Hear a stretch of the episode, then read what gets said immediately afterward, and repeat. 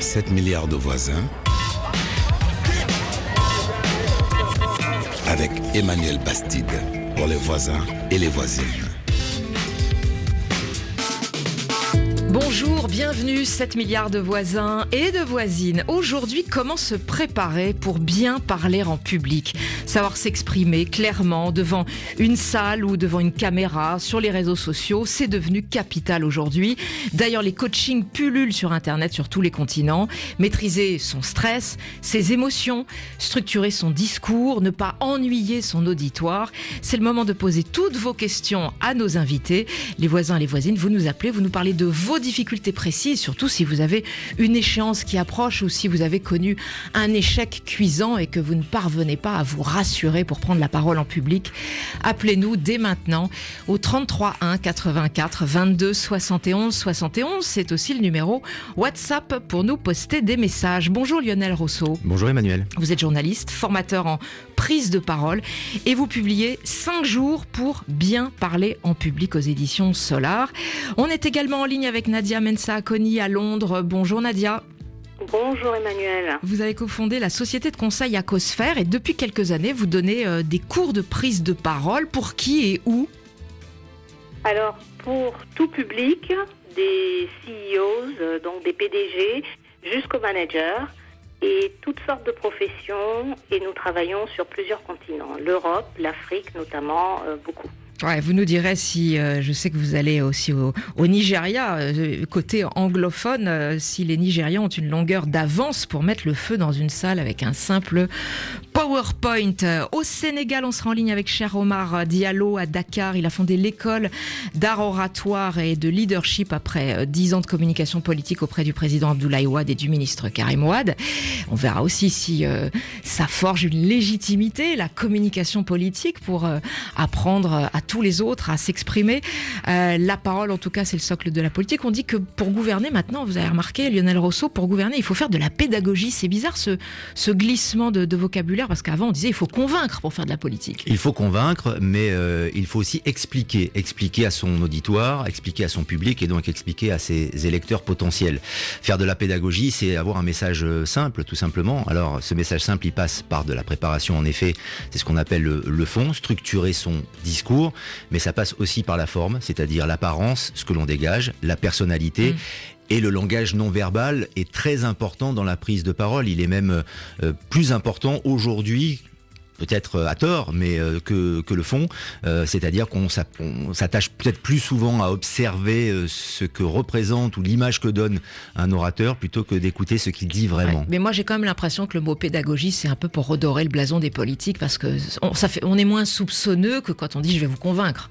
Oui, c'est vrai, je vais vous expliquer. Vous entendez ben voilà. souvent les politiques dire, mais même dans les interviews euh, sur RFI ou, ou ailleurs, les, les politiques, attendez, je vais vous expliquer mon programme en trois points ou euh, laissez-moi parler, je vais vous dire exactement de quoi il s'agit. Eh ben, vous, vous c'est faire de la pédagogie. Comment se préparer Cinq jours pour parler en public. En fin d'émission, on retrouvera notre partenaire, le journal féminin Marie-Claire, à propos d'une enquête sur la jalousie amoureuse qui peut aussi parfois devenir un, jeu érotique dans le couple. Mouais, mouais, mouais, à voir, bien sûr. En fin d'émission. Allez, je voulais quelques messages euh, postés euh, sur nos réseaux sociaux de nos auditeurs à propos de la prise de parole en public. Aristote euh, nous dit que pour la première fois, c'est jamais facile. Moi, je l'ai d'ailleurs toujours évité, mais à force d'échanger en groupe, je suis devenu moins frileux. Il y a deux semaines, j'ai pris la parole devant 100 personnes et ça s'est bien passé. Emmanuel est à Los Angeles. Il nous dit qu'il faut ignorer ce que l'auditoire peut penser de ce que l'on dit. Il faut croire soi-même à ce que l'on dit. Travailler son sens de la répartie demande de beaucoup converser avec des personnes de même niveau ou mieux avec des personnes supérieures à vous-même. Et avec le temps, on s'améliore et ça se fait sentir. C'est quand même pas si facile de, de, de faire abstraction de, de ce que l'auditoire peut penser de ce que l'on dit, non Euh, Cela, renvoie à notre ego euh, finalement et à la gestion du stress, c'est-à-dire que quand euh, c'est pas très naturel finalement de se présenter, euh, c'est un peu une mise à nu de se présenter face à un auditoire avec un message à faire passer et essayer de convaincre, de persuader, euh, de d'expliquer que ce que l'on va raconter est très Oui. intéressant, voire passionnant. Donc il y a plusieurs codes, il y a plusieurs euh, critères pour euh, pour y parvenir, et cela passe.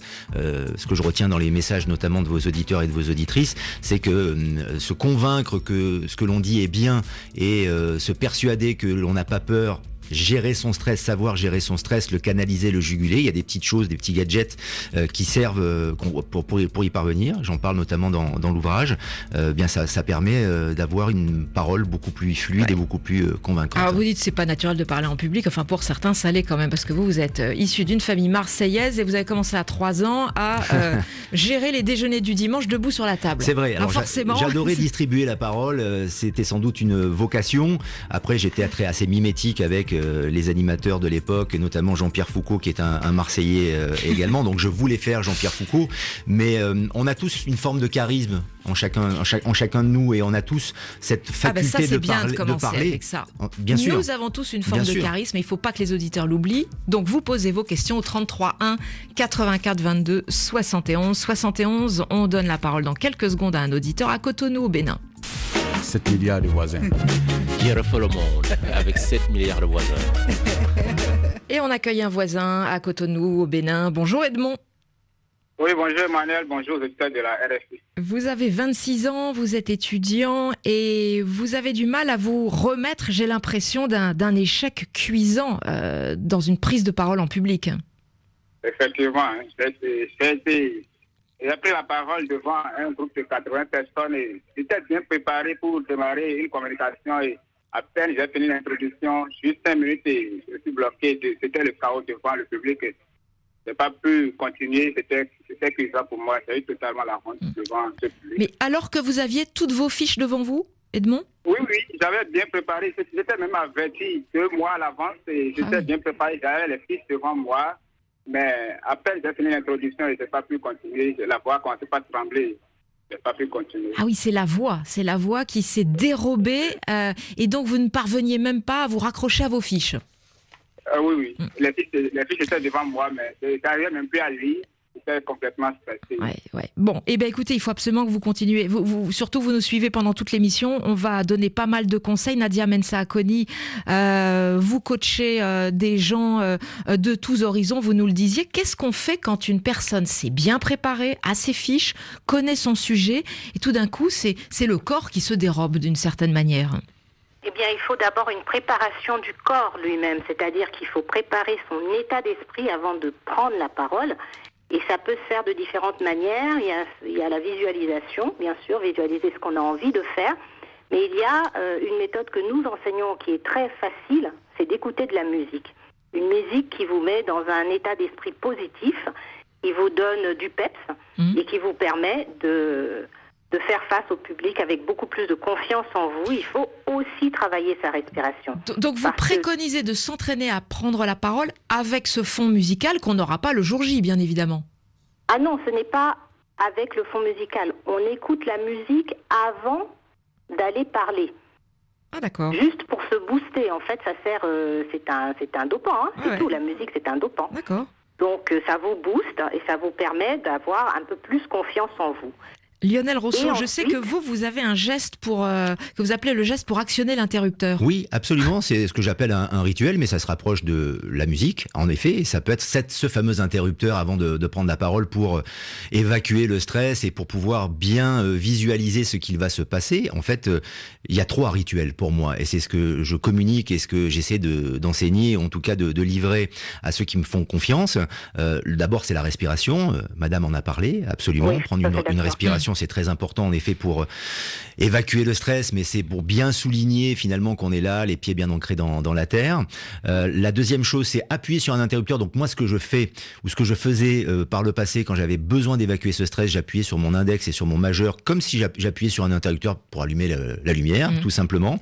Mais on peut écouter de la musique, se toucher le lobe de l'oreille ou toucher sa bague, comme beaucoup le, beaucoup le font. Et puis, une pensée positive, penser à un bon moment, un ami, une rigolade, une franche rigolade, un très bon moment qui va vous mettre dans une condition et vous donner euh, finalement le costume de Superman, vous transformer et euh, vous vous euh, être prêt pour prendre la parole et être confronté au, public. Se mettre dans un état de, bonne humeur finalement, c'est important ça, Nadia Akoni-Mensa C'est extrêmement important, c'est la base de tout, parce qu'une fois qu'on est dans cet état-là, on est invincible. Donc on ne pense plus à ce que les autres vont penser de nous, on est complètement dans une zone positive qui nous permet de parler en toute confiance et, et- et de se focaliser sur ce qu'on a à dire plutôt que sur tous les autres éléments qui peuvent nous parasiter en fait. Ouais, ouais. Quand on prépare nos émissions, nous souvent, en tout cas moi, hein, ce que j'utilise, c'est de penser à un très bon gâteau qu'on va dévorer avec appétit, on va se régaler. C'est un peu ça finalement le démarrage d'une émission. Alors. Euh, vous restez bien sûr avec nous. Euh, un message d'une euh, d'une auditrice à propos euh, du stress qu'on écoute qui est posté sur WhatsApp. Bonjour les voisins et les voisines. Euh, mon nom c'est Divine, depuis la RDC, précisément à Goma. J'aimerais savoir qu'est-ce qui explique le fait d'être stressé quand on parle en public en face des personnes que l'on connaît, mais très à l'aise en face des personnes que l'on ne connaît pas du tout? C'est un peu mon cas. J'aimerais savoir comment y remédier. Merci beaucoup. Alors ça, c'est quand même euh, assez étonnant, hein, finalement. C'est quand on parle à des gens qu'on connaît, il y a une forme de d'émotion qui, qui peut nous bloquer, euh, alors qu'on pourrait s'imaginer qu'on va être plus à l'aise. C'est le rapport à soi. En effet, on peut surtout imaginer que on, on sera mal à l'aise et stressé face à un public que l'on ne connaît pas, parce que le public euh, étranger, on ne connaît pas ses réactions, on ne sait pas comment euh, il sera- s'il sera bienveillant ou pas, alors que les gens que l'on connaît, euh, la famille, les proches le sont en général. Et il y a cette familiarité qui permet d'être un petit peu plus à l'aise. Pour le cas de cette auditrice, c'est tout simplement le rapport qu'elle a euh, à elle-même et Mm. le rapport qu'elle a à, sa- à ses proches et, et à sa famille. Elle Alors, a sans doute beaucoup de faire, respect. Elle a sans doute beaucoup de respect pour eux. Bah, ce qu'il faut faire tout simplement, c'est se préparer, euh, se dire de toute manière que les gens qui l'entourent sont des gens bienveillants, des gens qui, euh, qui l'aiment tout simplement et qu'il n'y a aucune raison euh, de, de stresser pour une prise de parole. Surtout que elle n'a pas de présentation à faire en général dans une famille. Ce sont souvent des, des Ou conversations des collègues. hein. ou des, ou des collègues, euh, absolument. Euh, si on est dans le cadre du, du travail et si on a un public euh, que l'on ne connaît, que l'on ne connaît pas, c'est un petit peu plus compliqué. Donc là, en l'occurrence, il faut juste garder confiance, faire confiance aux autres.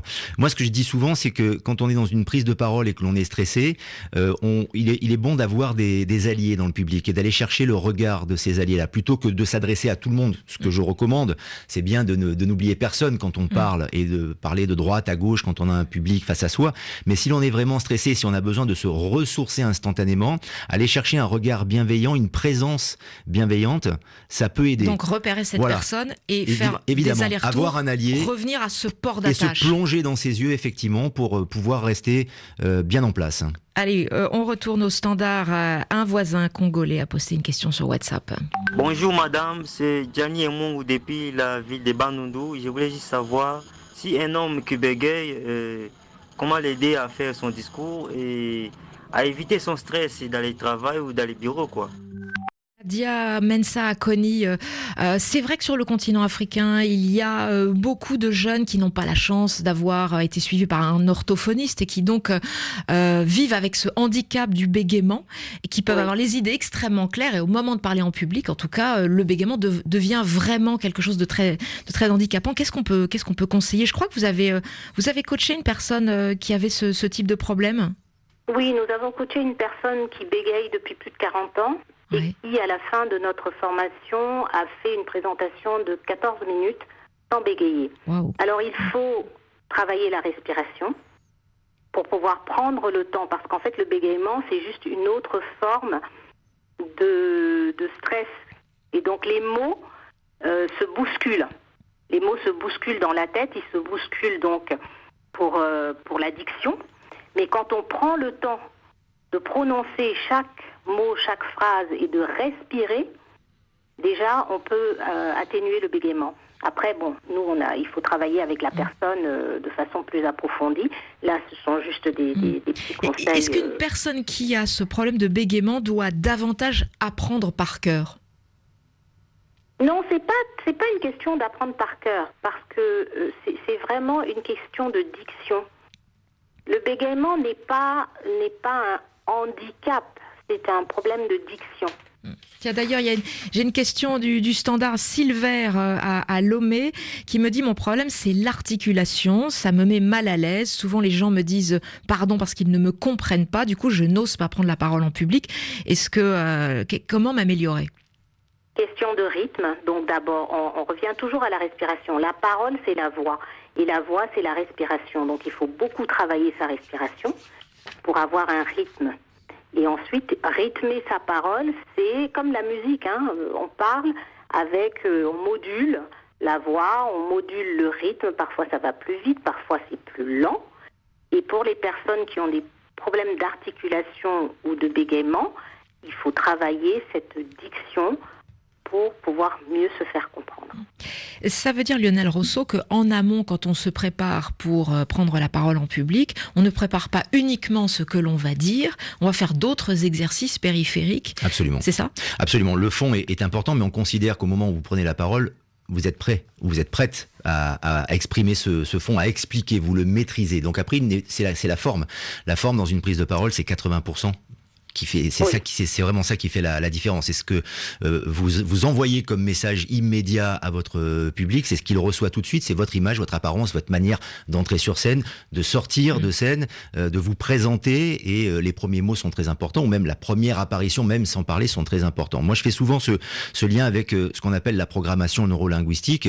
Alors ça peut être un petit peu la PNL ça peut être un peu scientifique comme cela mais ce sont les, les sportifs qui l'utilisent beaucoup c'est-à-dire qu'ils visualisent et se préparent à des compétitions importante bien mm. avant, en imaginant, en s'imaginant euh, faire cette compétition, réussir par exemple une descente à ski, une course à pied, euh, une course de natation, euh, peu importe, et gagner, mm. réussir. Et donc, donc en, en réduisant l'incertitude, c'est-à-dire en déjà développant euh, et en imaginant ce que la manière dont ça va se passer, on est moins stressé, on est plus à l'aise et cela ça peut permettre effectivement bien, de régler les problèmes de stress ou les problèmes d'articulation dont parlait votre auditeur. En effet, comme le dit madame, avec un débit plus lent et avec des respirations et même des pauses et les pauses euh, pour un auditoire sont très importantes parce que lorsqu'il y a un silence, si à la radio par exemple ici on se tait pendant une seconde, cela veut dire que les phrases qui vont suivre seront très importantes. Il se passe quelque chose. Donc les silences ont de l'importance également et ils peuvent permettre de canaliser un propos. Oui, alors vous le disiez euh, à la radio, c'est vraiment on a la hantise du blanc, peut-être d'ailleurs un peu trop. Euh, vous dites tout de même qu'il faut, bien sûr, pas forcément supprimer les blancs et les silences, mais qu'il faut supprimer tous ces mots inutiles. Et je pense que Nadia Mensakoni, vous êtes d'accord avec ça C'est-à-dire les e, les hésitations, les redites, les mots qui ne servent à rien finalement et qui, euh, qui, qui, qui, rendent moins lisible et moins fluide, moins agréable à écouter euh, une prise de parole, un discours. Absolument. comment on se débarrasse de ça Comment on les aspire et on les met dans un sac et on les met à la poubelle, tous ces, tous ces mots qui servent à rien? De l'entraînement. S'entraîner à parler sans utiliser ces mots inutiles. S'entraîner à faire des pauses, à travailler son silence, parce qu'un silence peut vouloir dire beaucoup de choses. Selon sa longueur, selon le, le la, la phrase qui est venue avant, celle qui viendra après, le ton mmh. qu'on va utiliser, c'est de la musique.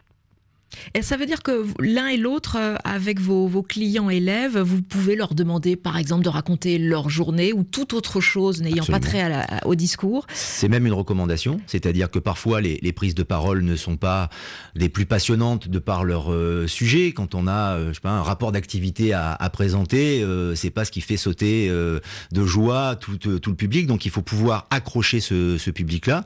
Et ce que je recommande dans les entraînements, dans le coaching, c'est de faire ce rapport d'activité ou de parler de quelque chose qui est un petit peu indigeste, comme si on racontait ses vacances. Parfois, d'ailleurs, je demande à la personne qui euh, me fait confiance. Là, c'est l'image mentale ouais, hein, qui va jouer. Absolument. Parle-moi de tes vacances.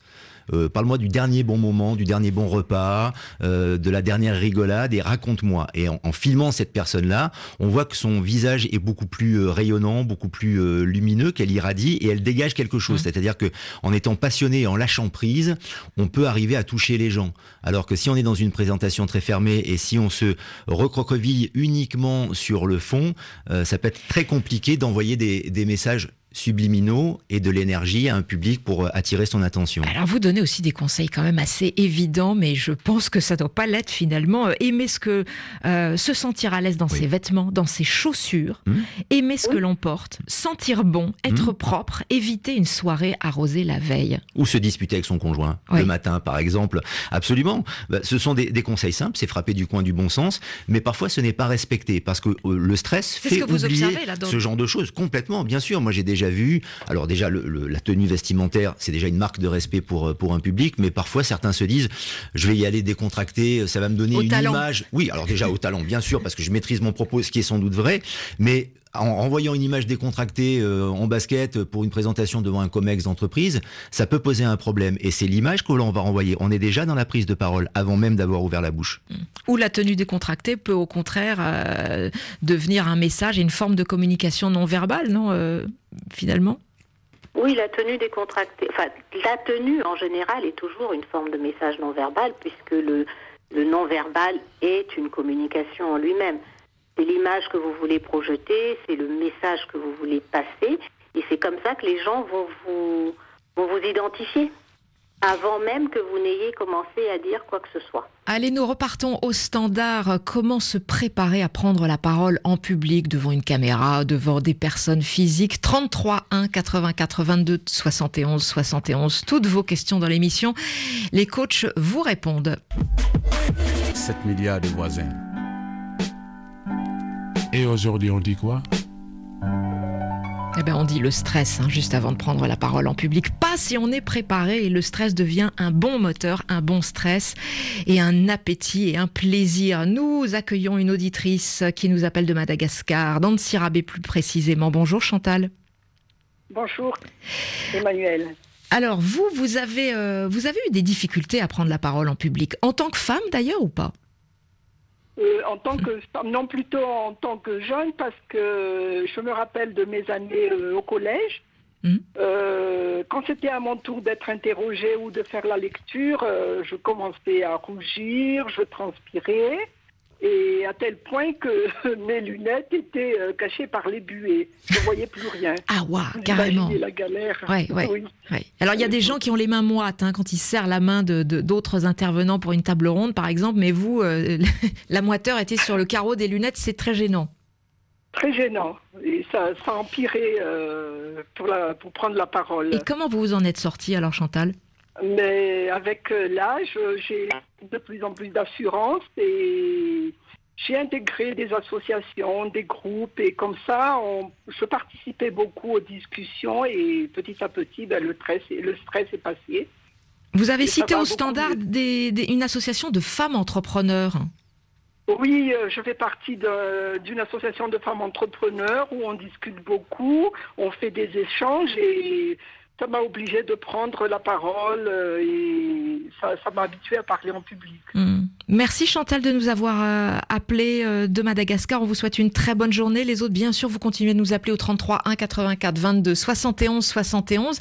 Nadia Mensa Koni, vous êtes votre cabinet basé à Londres. Vous faites beaucoup de coaching sur le continent africain. Vous êtes vous-même d'origine africaine. Est-ce qu'il y a un, un problème encore aujourd'hui avec la prise de parole des femmes en public? Oui, il y a un problème de prise de parole dans le sens où les femmes ont tendance à être plus timides. Elles ont souvent énormément de contenu de, très bonne qualité, mais elles n'osent pas. Et donc, euh, notamment des femmes euh, qui ont des postes assez élevés, que nous coachons, et qui n'osent pas aller parler sur un panel ou aller faire un discours dans une conférence parce qu'elles elles ont peur de ne pas pouvoir s'exprimer correctement ou alors d'être envahies par le stress.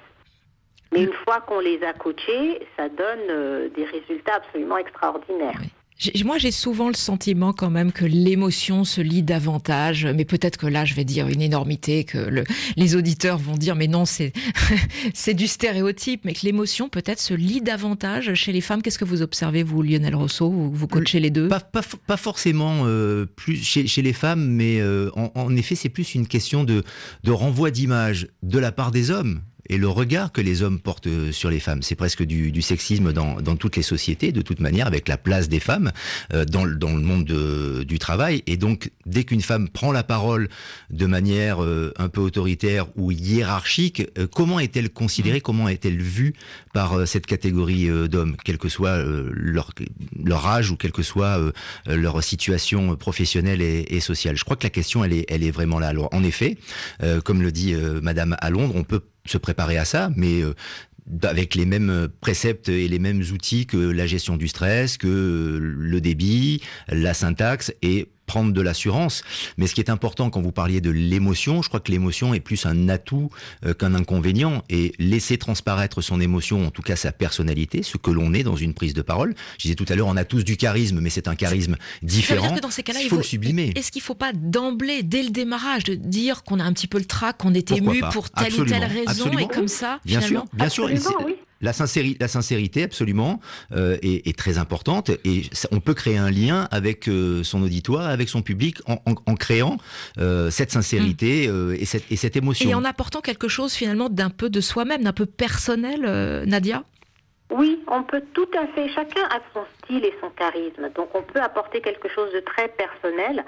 Après, c'est juste travailler sa confiance en soi. Le, problème qu'on rencontre souvent chez les femmes, partout, hein, pas qu'en Afrique, c'est cette confiance en soi. C'est le perfectionnisme qui nous, hmm. qui, nous bloque souvent. Hein. C'est vouloir être parfaitement préparé, avoir tout bien fait, etc. C'est ça.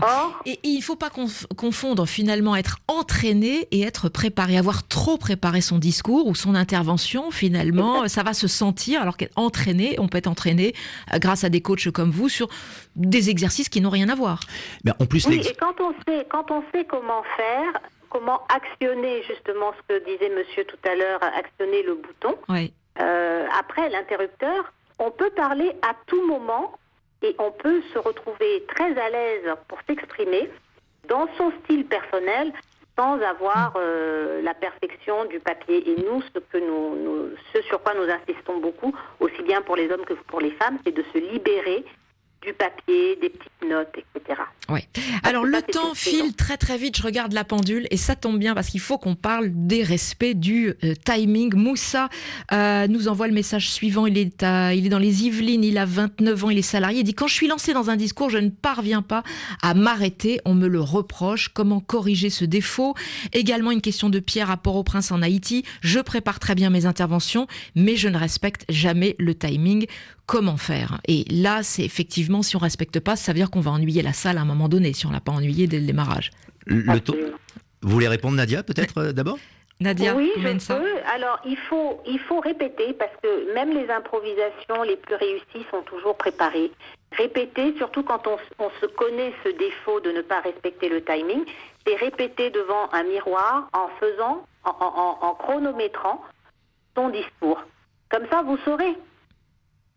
Et à force de répéter, on arrive à cadrer un peu mieux. Il faut aussi structurer, bien sûr, préparer les mm. différents éléments, et ça fait partie des modules que, que nous enseignons, c'est comment structurer son discours pour plus d'efficacité. Quels euh, sont les points principaux pour avoir de l'impact? Lionel Rousseau, vous vous parlez du pitch de l'ascenseur. Hmm. Alors ça, c'est un exercice assez terrifiant quand même. Oui, mais ça, ça peut vous préparer effectivement à savoir synthétiser. Dans, dans l'ouvrage, je parle de secret des médias révélés. Euh, ici, euh, sur RFI, on, on, est très très au courant et il faut savoir respecter les temps pour des raisons de, de décrochage. On ne va pas rentrer dans le, des, des, des, systèmes le pitch de l'ascenseur, c'est quoi? On est au bah, rez-de-chaussée, on arrive en en arrivant au cinquième, il faut, il faut, il faut, voilà, il faut avoir réussi à synthétiser avec le fond et avec la forme le message que l'on veut faire passer. Raconter un film, un projet, par exemple. Si vous avez un projet à vendre à votre patron, mm. ben, il faut, il faut être capable de le faire en quelques secondes, le temps de monter et de descendre. Ce pitch de l'ascenseur, il peut servir de base pour structurer un discours qui, heureusement, sera beaucoup plus long. Alors oui, mais, mais ce, ce discours parfois, euh, l'exhaustivité pour moi d'un discours ou dans, dans la préparation peut nuire à ce, à ce discours-là. Parce que, comme l'expliquait Nadia effectivement euh, très bien, se chronométrer, il faut le faire pour savoir quel est le temps euh, que l'on va mettre pour euh, prendre, prendre la parole. Souvent, il y a des orateurs qui disent, vous allez voir, je, moi je vais faire court, je vais faire 5 minutes, mais ils n'ont aucune idée du temps. Et en, en, général, les 5 minutes durent 20 minutes. Et ça devient assez insupportable pour l'auditoire, mais surtout pour toute la préparation et toute l'organisation du moment avec d'autres orateurs. Et en général, celui qui se retrouve en dernier, on est obligé de lui dire, l'organisateur ou le le, patron peut lui dire il va falloir que tu fasses beaucoup plus court parce qu'on est on a pris du on a pris du retard. Et donc on a préparé et on n'est pas on n'est pas on est confronté à cette situation d'être obligé de réduire. Mais réduire quoi? Qu'est-ce qu'on enlève? Euh, donc c'est vraiment très très compliqué. Donc on peut se préparer à ça aussi. Eh bien nous aussi savoir faire la différence entre l'essentiel et l'accessoire. C'est-à-dire quel est le message essentiel qu'on doit passer et quels sont les autres messages qui sont accessoires qu'on peut rajouter si on a encore du temps?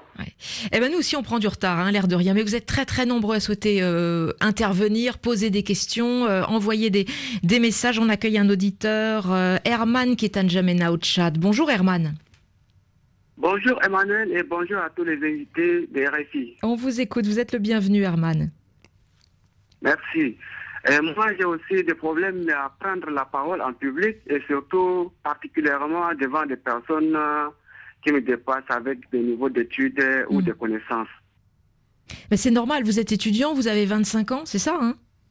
26 ans Oui, 26 ans. Ouais, Donc quand vous prenez la parole, euh, si c'est pas devant vos pairs euh, PAIRS, euh, eh ben j'imagine que ce sont devant des professeurs, des étudiants qui sont peut-être déjà des étudiants chercheurs, etc.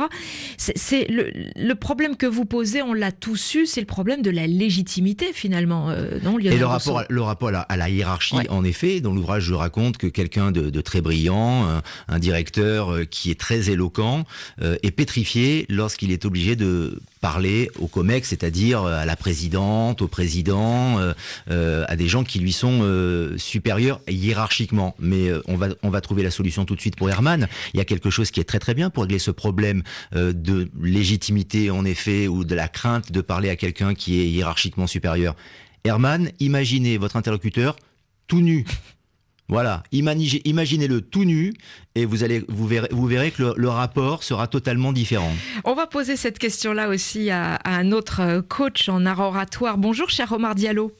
Oui, bonjour. Vous êtes fondateur de l'école euh, d'art oratoire et de leadership à, Dakar. Alors vous, vous avez fait toute votre carrière euh, dans la communication politique, 10 ans de, communication politique à la présidence WAD. Nos auditeurs euh, doivent sûrement vous, reconnaître. Vous êtes docteur en, en sciences politiques. Sur le continent africain, est-ce que cette notion de, hiérarchie, elle, elle bloque parfois les, jeunes pour s'exprimer en public? Moi, j'ai l'impression de moins en moins quand même. hein, quand, je, quand je vais sur le continent, j'ai l'impression que les, les jeunes sont de plus en plus à l'aise en dépit de, euh, de la culture, du respect entre les générations. Oui, de plus en plus, les jeunes et les femmes s'expriment euh, euh, avec euh, leur qualité propre. Parce que la capacité de prendre la parole en public est intimement liée à l'affirmation de soi, à son propre caractère, donc à leur niveau. euh, c'est également un enjeu de société. Mais les termes sont, sont légèrement différents parce que depuis l'enfance, déjà, on apprend tout petit à ne pas regarder euh, le- l'autorité parentale en face. Et la femme également n'avait pas Alors que chez nous, au contraire, hein, quand on Euh, dit tout à bonjour à un adulte, on dit euh, regarde la personne à que tu salues, Tout à surtout fait. si elle Or, plus- la c'est exactement l'inverse. Ouais. Or, la prise de parole en public, l'élément public vient du fait que le regard dans la prise de parole, c'est en quelque sorte le pouvoir. Alors, comment faut-il regarder euh, pour le jeune euh, Herman ou pour Chantal que j'ai entendu tout à l'heure Eh, Alors, il faut regarder de trois façons différentes. Lorsqu'on est quand même timide, on ne peut pas forcer sa petite nature pour changer en une seconde. On peut regarder par-dessus la tête. On peut regarder également le front. Tout ça parce que les timides prendre la parole pour eux, c'est un combat avec soi. Les personnes réservées, prendre la parole, c'est un combat avec les autres. Donc on peut regarder soit le front, et pour les autres qui sont à l'aise, on peut regarder dans les yeux. Parce que c'est par le regard qu'on se fait écouter, première déconstruction. Et le regard est capital, tout comme le silence. Le silence a un impact fort dans la prise de parole. Parce que celui qui parlait d'articulation, je, je crois qu'il s'appelle Silver Lomé, il n'a peut-être pas compris que la ponctuation orale est tout aussi déterminante que la ponctuation tout court. Par exemple, le- la virgule, c'est une ou deux secondes de silence, le point, c'est deux ou trois secondes de silence. Parce que tout silence, euh, Emmanuel, mérite d'être Deux ou trois secondes, un point en public. Dites donc, c'est long hein, quand même. Pas, pas du tout, c'est le temps de respirer. Ah ben, Derrière vous savez, pour nous, à la radio, c'est très long, ça, À la hein. radio, c'est différent. Attention, la radio, vous avez peur des blancs. Mais dans la prise de parole, la- laissez le temps à l'auditoire d'écouter, parce que l'auditoire est coproducteur de votre discours. Alors si moi je me permettais une deux secondes de silence, ça allait être un monde, un temps, une éternité. Ah bah, C'est-à-dire que là, on vous pique la parole tout de suite, hein, euh, Omar Diallo. Donc c'est tout à fait, c'est tout à fait, ça n'a rien à voir avec la radio. La prise de parole en public, c'est d'abord être vu, être entendu, et après être compris. Donc la communication non verbale, eh, c'est l'élément fort, l'élément fondamental, c'est-à-dire euh, le- le- le- les signes du visage, l'expression faciale, la tonalité de la voix, euh, la, la- la technique de, de- de s'arrêter, la posture. Néanmoins, on n'a pas encore vraiment parlé du fond, de la structure du, du discours. Nadia Mensah-Akoni, vous nous disiez qu'évidemment, pour respecter les- le temps imparti, il faut avoir un discours très, très structuré. Lionel Rousseau, vous vous dites, euh, prendre la parole, c'est proposer une solution. Mais euh, pourtant, ça peut être euh, euh, un discours qui lance un cri d'alarme, qui dénonce une situation. Mais vous vous dites, il faut toujours que ça se termine par une proposition. Le public attend ça. Le public attend. Si le, il vous fait la- piste il vous d'action. fait l'amitié effectivement de, de vous écouter, il attend quelque chose. S'il est suspendu à vos lettres, à vos lèvres, il sera euh, déçu si vous ne lui proposez pas euh, quelque chose.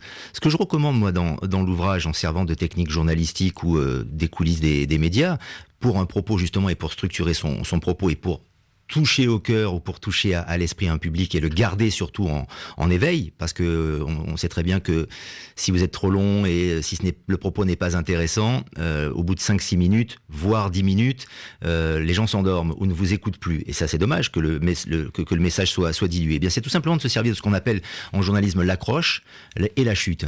C'est-à-dire bien savoir comment commencer et comment on va finir. Le dernier qui parle a souvent raison et l'on retient souvent ce que vous dites pour, euh, conclure.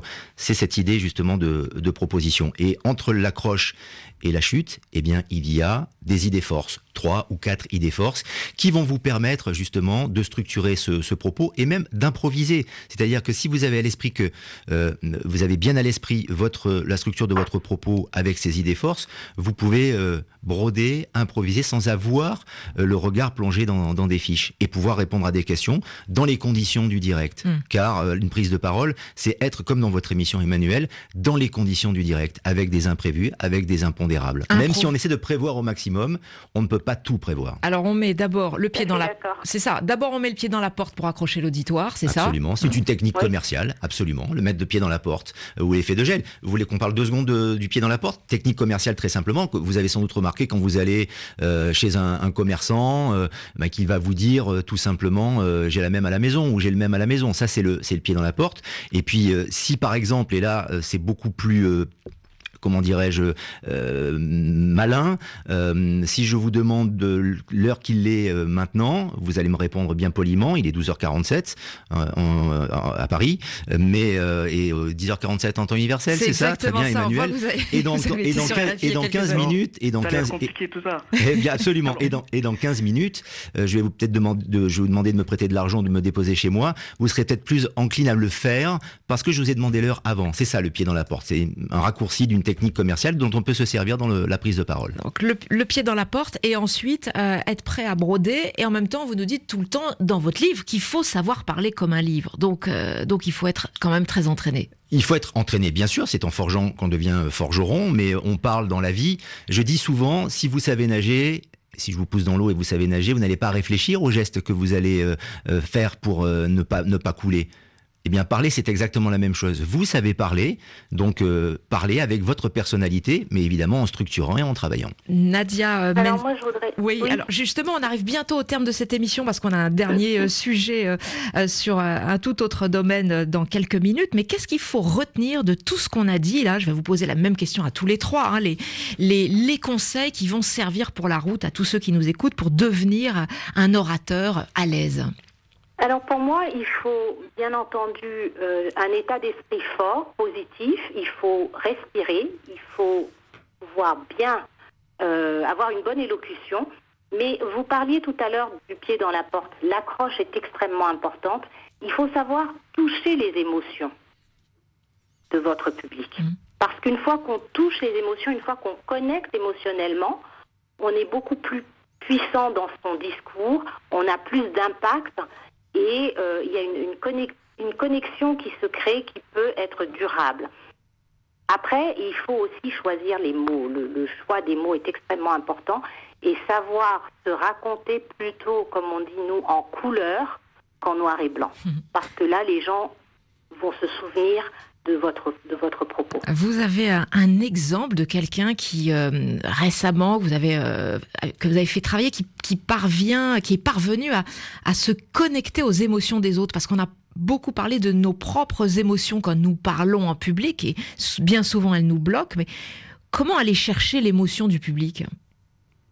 Ah, alors il y y a une technique pour cela, c'est d'abord de leur parler de, on va dire, de ce qui fait mal, donc sur le thème hein, dont, sur lequel vous parlez, ensuite de leur parler de, des solutions, parce que les solutions c'est très important, et ensuite de leur raconter quelque chose qui va leur donner en image le propos, une histoire, par exemple. Et nous, nous travaillons beaucoup sur tout ce qui est euh, storytelling. Cher Oumar Diallo, euh, deux conseils à retenir absolument euh, venant de l'école d'art oratoire de Dakar.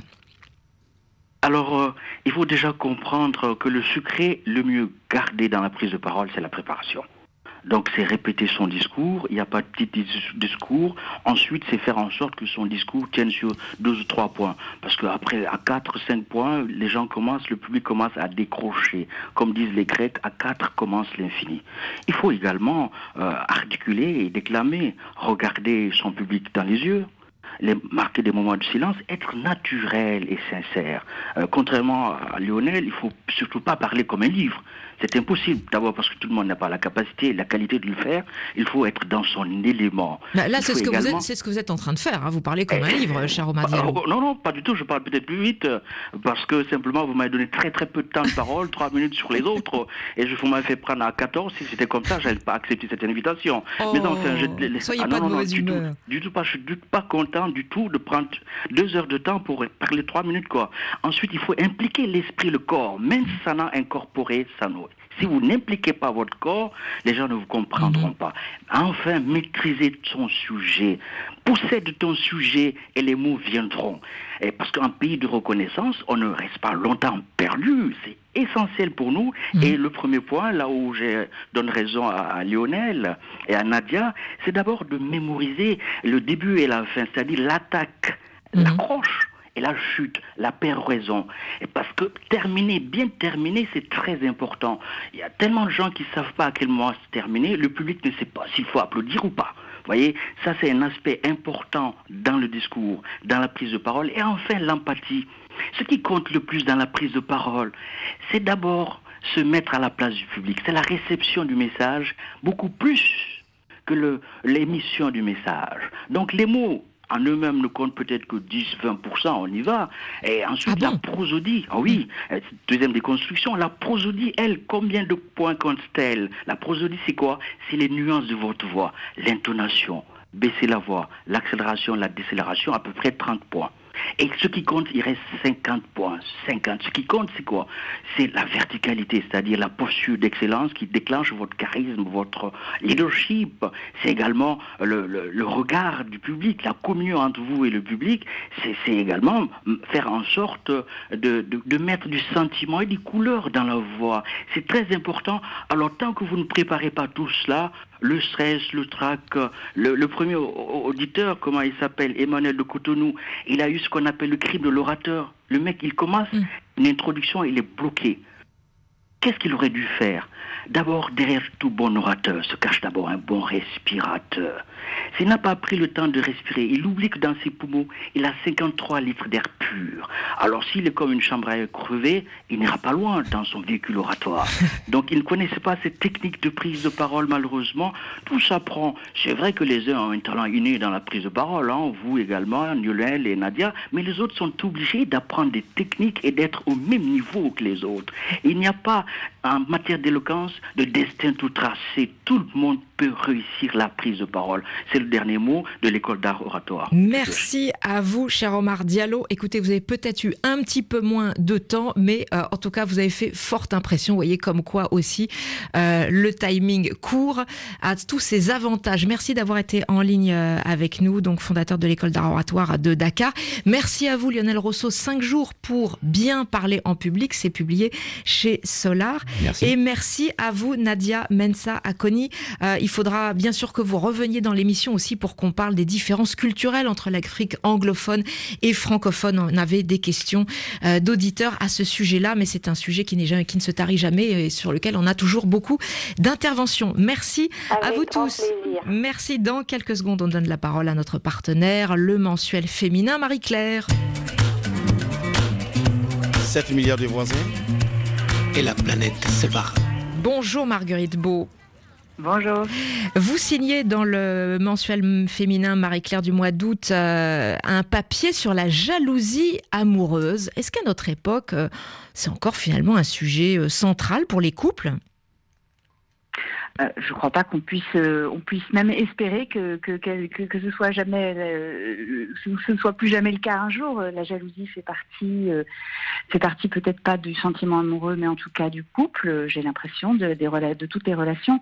Alors c'est vrai que on est parti d'un d'un paradoxe, qui est le fait que la jalousie est une très mauvaise réputation et en même temps elle soit d'une grande banalité. hein. Euh, quand vous po- posez des questions autour de vous, il est, il est rare que personne n'ait jamais ressenti euh, l'aiguillon de la jalousie euh, au moins une fois dans sa vie.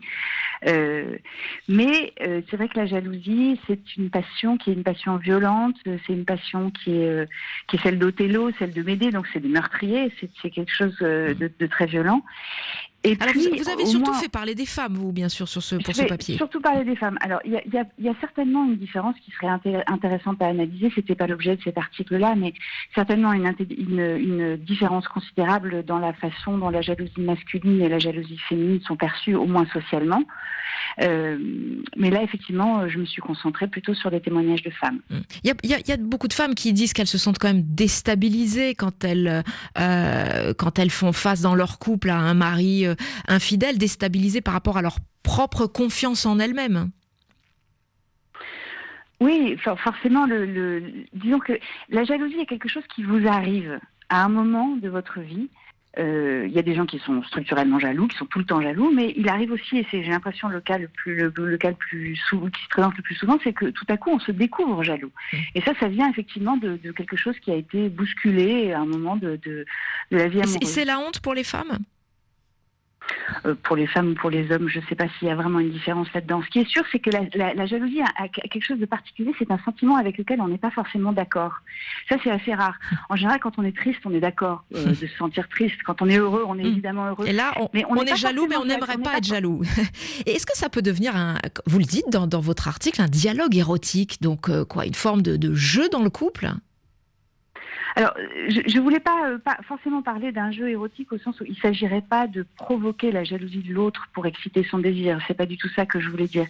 Ce qui me semble, par contre, important, c'est de comprendre que euh, quand, on, quand on est jaloux, j'ai l'impression qu'on ne peut pas faire l'économie de reconnaître ce sentiment et peut-être de le partager. Euh, je ne veux pas dire qu'il faille euh, rendre l'autre responsable de, de, la jalousie qu'on ressent.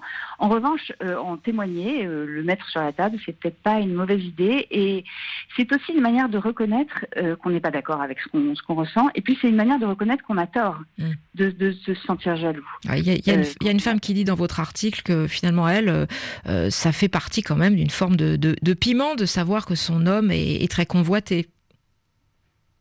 Oui, ça peut, ça, ça peut, ça peut arriver. On peut aussi faire semblant d'être jaloux pour, euh, pour euh, en forme, en guise de compliment. hein. On peut, on peut faire semblant de d'imaginer toutes les possibilités de la vie érotique de l'autre. Ça À retrouver alors donc tous ces témoignages à retrouver dans le numéro de, de cet été de, de Marie-Claire. Merci beaucoup Marguerite Beau d'avoir Je été en en ligne avec nous. Merci à toute l'équipe qui fabrique chaque jour cette émission en direct. Cécile Lavolo, Delphine de Dianous, Romain Dubrac. Bien sûr, vous réécoutez toutes nos émissions sur l'appli RFI Pure Radio et puis vous nous retrouvez sur les réseaux Demain, 7 milliards de voisins, rentrée scolaire en France.